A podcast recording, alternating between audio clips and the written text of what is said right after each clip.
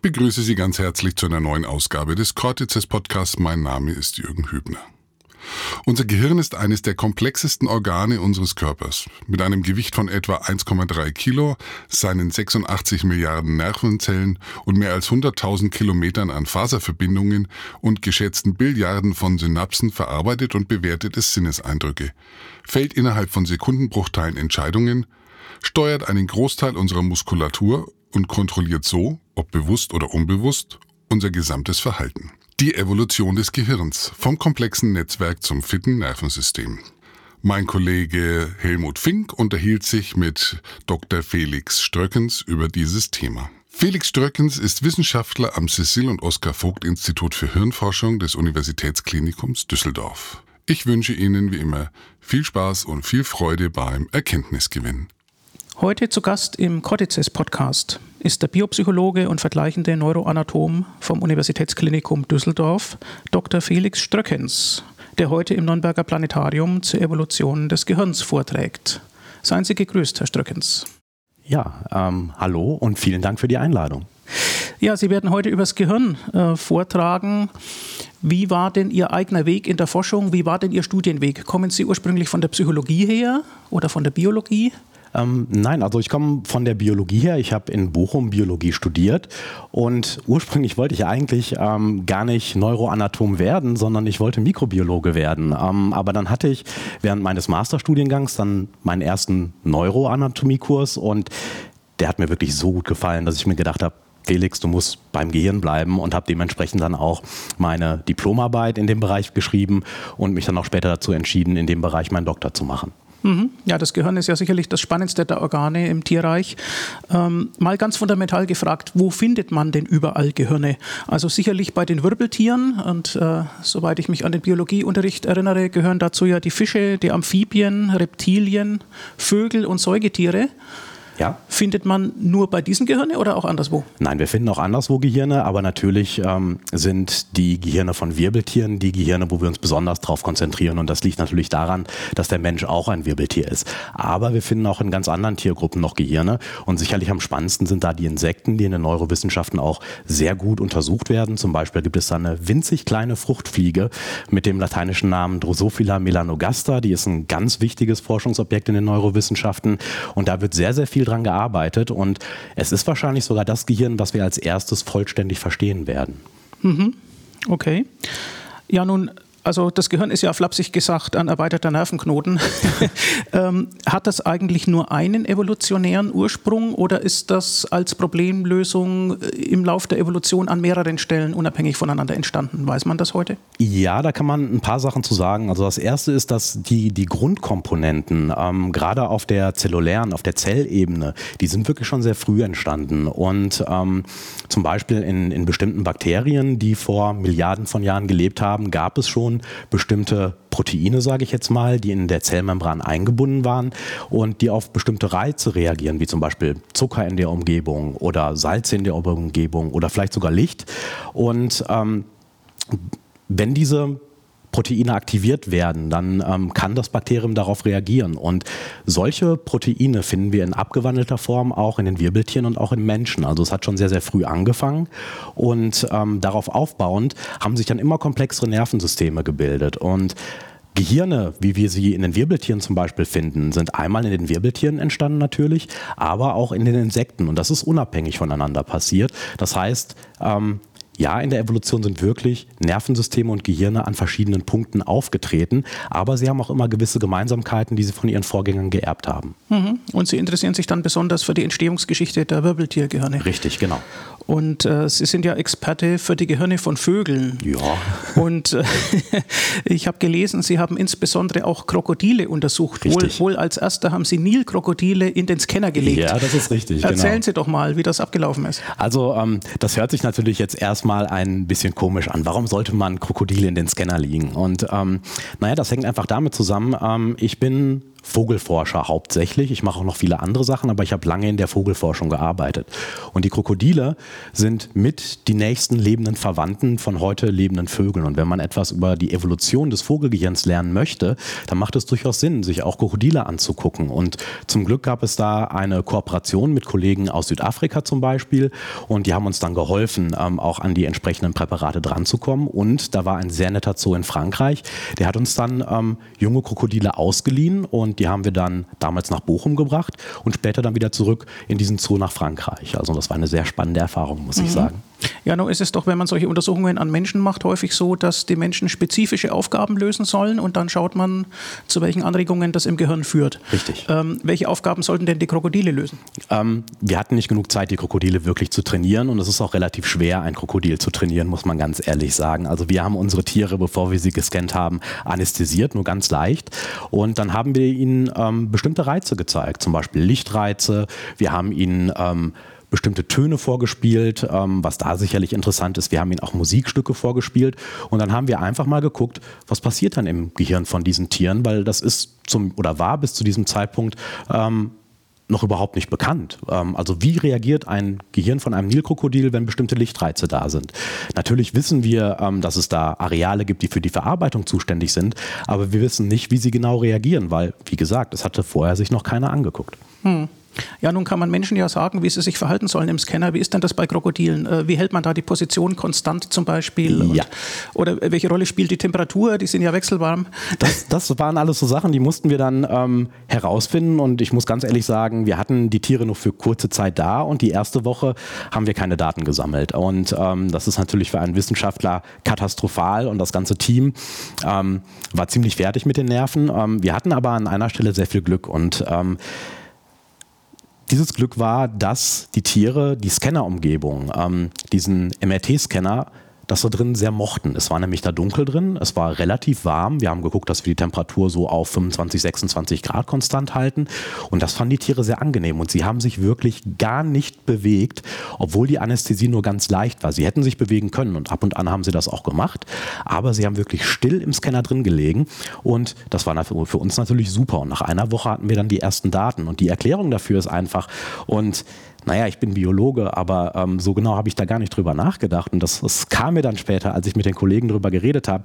Diese Krokodile sind Lauerjäger und auch in der freien Wildbahn würden sie ruhig in irgendwelchen dunklen Ecken liegen, bis dann die arme Gazelle oder das Zebra vorbeikommt, nachdem sie dann schnappen könnten. Und genau das haben sie halt gemacht. Sie haben in dem Scanner gelegen und gelauert. Und sie haben zum Teil sogar die Luft angehalten.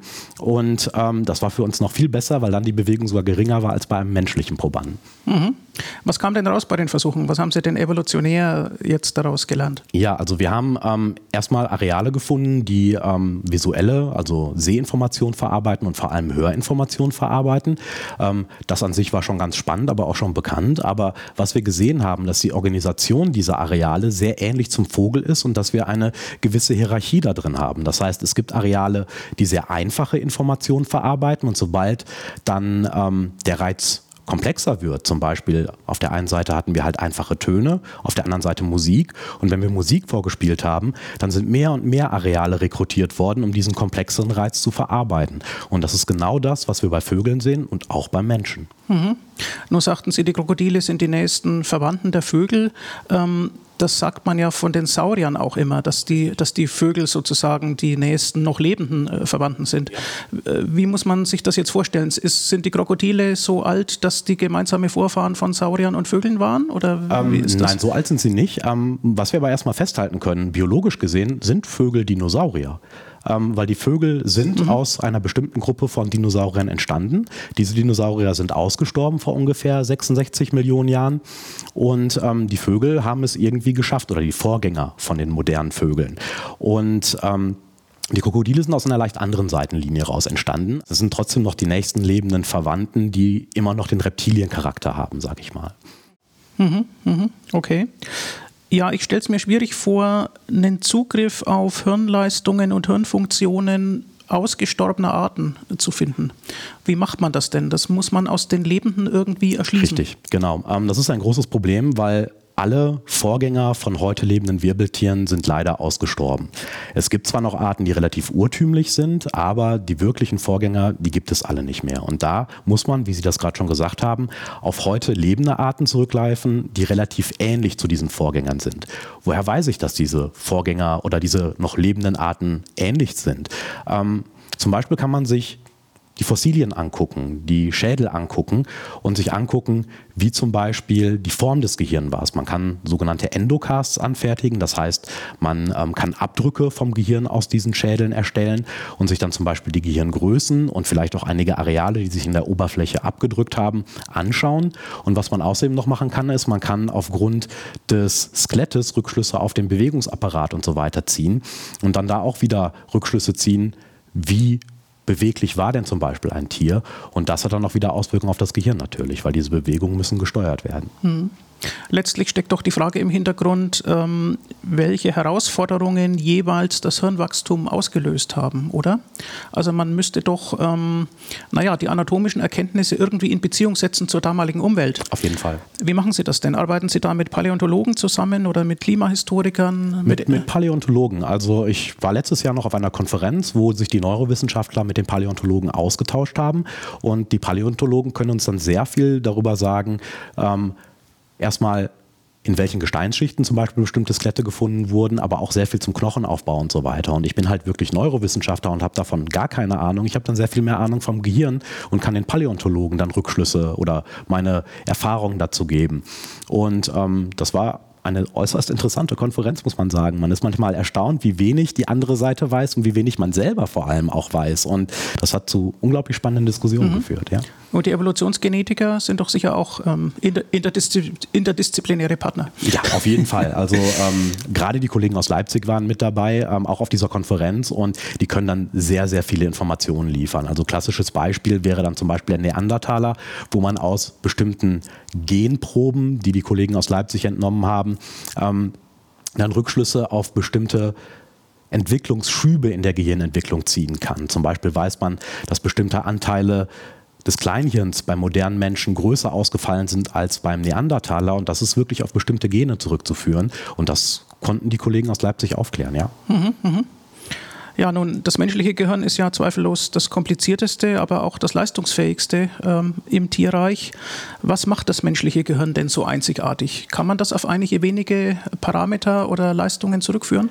Ähm, also zunächst mal würde ich Ihnen da, glaube ich, sogar widersprechen, weil man weiß es gar nicht genau, ob das menschliche Gehirn wirklich das leistungsfähigste und das am besten entwickelste ist. Aha. Das menschliche Gehirn ist einfach am besten auf die menschliche Umgebung, auf die Nische, in der der Mensch lebt, eingestellt. Wenn wir jetzt in eine andere Nische reingehen würden, in denen zum Beispiel der Vogel lebt, ähm, sagen wir zum Beispiel eine Krähe oder ein Papagei, da würden wir vollständig versagen, einfach weil wir nicht darauf eingestellt sind. Aber es stimmt natürlich, der Mensch kann einige Sachen besonders gut, die andere Tiere nicht können. Und sicherlich einer der größten Unterschiede ist, dass der Mensch Sprache entwickelt hat. Sprache finden wir in der Komplexität bei keiner anderen Spezies auf diesem Planeten. Und ähm, da gibt es dann spezifische Gehirnareale für, die nur für die Produktion und für die Verarbeitung von Sprache da sind. So ein paar andere Kleinigkeiten, die beim Menschen anders und vielleicht besser sind, ähm, sind Areale, die für die Hand-Augen-Koordination wichtig sind. Das hat vermutlich damit zu tun, dass der Mensch irgendwann massiv angefangen hat, Werkzeuge zu benutzen ähm, und dass das so eine gewisse Anpassung daran ist. Das weiß man aber natürlich nicht so genau. Aber im Großen und Ganzen zu sagen, ähm, das menschliche Gehirn ist leistungsfähiger als viele andere Gehirne, das halte ich für schwierig. Es gibt aber dennoch ein paar Sachen, wo sich das menschliche Gehirn zum Beispiel von den heute lebenden Menschenaffen abgrenzt. Das ist zum Beispiel einmal ein bestimmter Teil des Gehirns, der sogenannte Neokortex, die Hirnrinde, ist größer, wenn man sich das im Vergleich anguckt. Und außerdem hat der Mensch sehr, sehr hohe Neuronenzahlen. Also er hat sehr viele Nervenzellen. Und ähm, das kann natürlich bedeuten, dass er da einen gewissen Vorteil bei der Prozessierung von Informationen hat. Mhm. Ja, wenn Sie sagen, manche Tiere können einige Dinge besser als der Mensch, ist da an bessere Sinnesleistungen in erster Linie zu denken oder an so Sachen wie aus dem Flug präzise landen? Richtig, genau. Was Vögel ja können. Zum Beispiel Menschen solche weniger. Sachen. Ja. Ja. Ähm, also ja, da, genau, da gibt es einige Dinge, ähm, wo die zum Beispiel die Vögel, aber auch andere Spezies deutlich besser sind. Und wir müssen auch nicht immer nur über Vögel reden, wir können auch einfach mal zu den Säugetieren überspringen. Ähm, beispielsweise, wo der Mensch nicht so wirklich gut drin ist, ähm, ist der Geruchssinn. Da sind andere Säugetierspezies deutlich, deutlich besser. Und ich denke mal, das weiß auch jeder, dass der Hund oder meinetwegen auch Mäuse und Ratten einen deutlich besseren Geruchssinn haben und Geruchsinformationen viel besser ähm, verarbeiten können, als der Mensch das kann. Ähm, bei Vögeln wäre das klassische Arbe Beispiel der Sinnesverarbeitung ähm, der Sehsinn. Vögel können deutlich besser sehen als alle Säugetiere inklusive des Menschen. Ähm, das sind so typische Beispiele.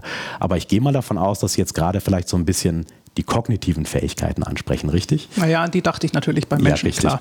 ähm, also gerade was so Sachen angeht wie, ähm, also bei so Sachen wie Gedächtnisleistung zum Beispiel. Ähm, was das Arbeitsgedächtnis angeht, da sind ähm, andere Tiere gar nicht mal so viel schlechter. Aber wenn wir im Bereich Langzeitgedächtnis und so weiter reingehen, da scheint der Mensch so einen gewissen Vorteil zu besitzen.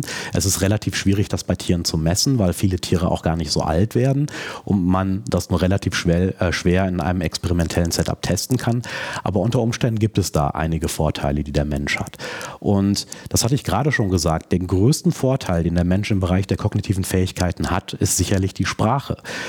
Wir müssen uns eigentlich mal vorstellen, was passieren würde, wenn wir keine Sprache hätten. Dann könnten wir das, was wir gelernt haben, nicht anderen Menschen mitteilen oder unserem Nachwuchs mitteilen. Und das macht einen extrem großen Unterschied aus. Und die Tiere können das in großen Teilen nicht. Mit vielleicht ein paar Ausnahmen im Bereich der Vögel, ähm, wo es den Vogelgesang gibt. Und deswegen sind bestimmte Vögel auch Modellspezies, um menschliche Sprache zu analysieren. Hm. Ja, spannend. Auf die Weise hat ja die biologische Evolution das vorbereitet, äh, was man kulturelle Evolution nennt. Ähm, hat also eine andere Art der Informationsweitergabe ja. ermöglicht. Ja, Sie sind jetzt an dem Universitätsklinikum tätig. Ähm, woran forschen Sie denn momentan konkret? Ähm, also Vögel sind ja keine Patienten im Uniklinikum, es werden wohl Menschen sein? Ja, das ist richtig. Aber nicht ganz. Also ich arbeite an einem Zentrum für Neuroanatomie, genauer am Cecil und Oskar Vogt Institut für Hirnforschung. Und ein Hauptgebiet dieses Instituts ist es, neue Hirnatlanten für den Menschen zu erstellen. Und was wir machen ist, wir versuchen eine neue Karte des menschlichen Gehirns zu erstellen, das dann hoffentlich später äh, Neurochirurgen präziser operieren können. Aber das ist nicht meine alleinige Aufgabe. Ein wichtiger Bestandteil dieses Instituts ist auch seine sehr große Gehirnsammlung. Ähm, in diesem Institut sind Gehirnschnitte und Gehirne von Tausenden von Spezies ähm, untergekommen. Und das ist auch einer der Gründe, warum ich nach Düsseldorf gewechselt bin, weil ich so halt natürlich Zugriff auf diese Sammlung haben kann und mir dann diese Schnitte angucken kann und sie auch mit den menschlichen Präparaten vergleichen kann. Und da kann man sehr, sehr viel raus lernen. Ja, Sie sind mit Ihrer Forschung in das äh, berühmte Human Brain Project involviert.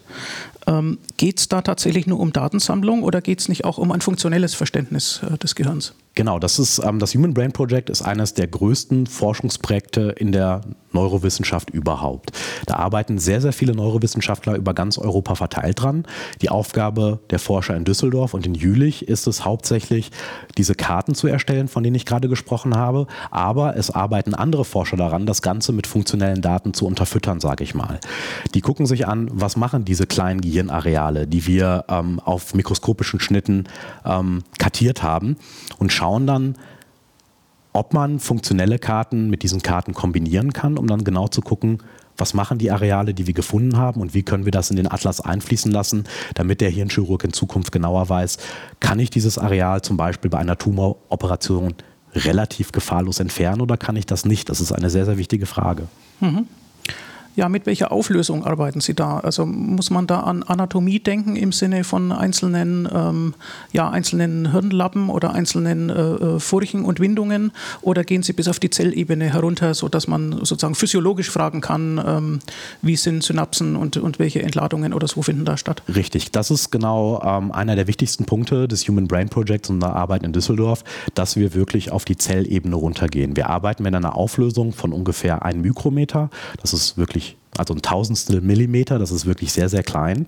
Und ähm, auf dieser Auflösung kann man einzelne Zellen erkennen. Und diese Atlanten sind so genau, dass sie zum jetzigen Zeitpunkt dem Neurochirurgen gar nicht so den großen Vorteil bringen, einfach weil die neurochirurgischen Methoden noch gar nicht so präzise sind, wie wir arbeiten. Aber das wird sich wahrscheinlich in der Zukunft irgendwann ändern und dann haben die Mediziner einen Atlas an der Hand, der wirklich extrem hochauflösend ist und das hatten Sie ja gerade schon angesprochen, vielleicht können wir in Zukunft dann sogar auf Zellebene irgendwelche funktionalen Aussagen treffen. Das können wir derzeit noch nicht, weil die funktionellen Informationen hauptsächlich von MRT-Studien stammen, die eine deutlich geringere Auflösung haben. Mhm.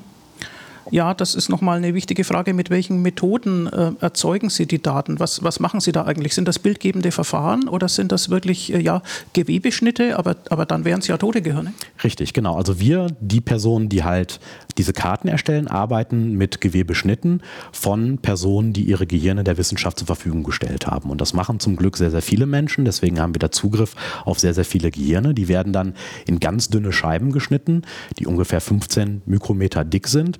Dann werden die angefärbt und dann werden die von uns digitalisiert und dann von vielen Doktoranden und Wissenschaftlern wie mir angeguckt, analysiert und dann werden Karten davon erstellt. Aber die Personen, die auf der funktionellen Ebene arbeiten, benutzen da ähm, MRT-Aufnahmen oder fMRT, also funktionelle Magnetresonanztomographie-Aufnahmen. Und die haben in der Regel eine Auflösung von nur einem Millimeter oder in, in, wenn man sehr gute Scans macht, können die auch mal ähm, darunter liegen. Und diese Karten werden dann später im finalen Prozess zusammengelegt, übereinandergelegt und so kann man dann eine Mixtur aus ähm, anatomischen Karten und funktionellen Karten halt machen. Mhm. Ja, wenn man nun medizinisch denkt, dann kann man ja nach dem äh, möglichen Nutzen für Patienten fragen. Äh, das wäre dann die Neurochirurgie, oder? Das wäre einmal die Neurochirurgie, aber natürlich ähm, eröffnen sich dadurch noch ganz andere Herangehensweisen. Wenn wir genau wissen, welche Areale in welchen Teilen des Gehirns was machen, eine gewisse Vorstellung davon haben wir heute schon, ähm, aber wir können halt noch viel, viel tiefer gehen, wenn wir diese hohen Auflösungen haben. Und dann kann man einmal halt, wie gerade schon angesprochen, deutlich präziser ähm, Operationen durchführen, aber wir können können vielleicht in Zukunft auch andere noch zu entwickelnde Techniken oder Techniken, die gerade in der Entwicklung sind, deutlich präziser zur Anwendung bringen.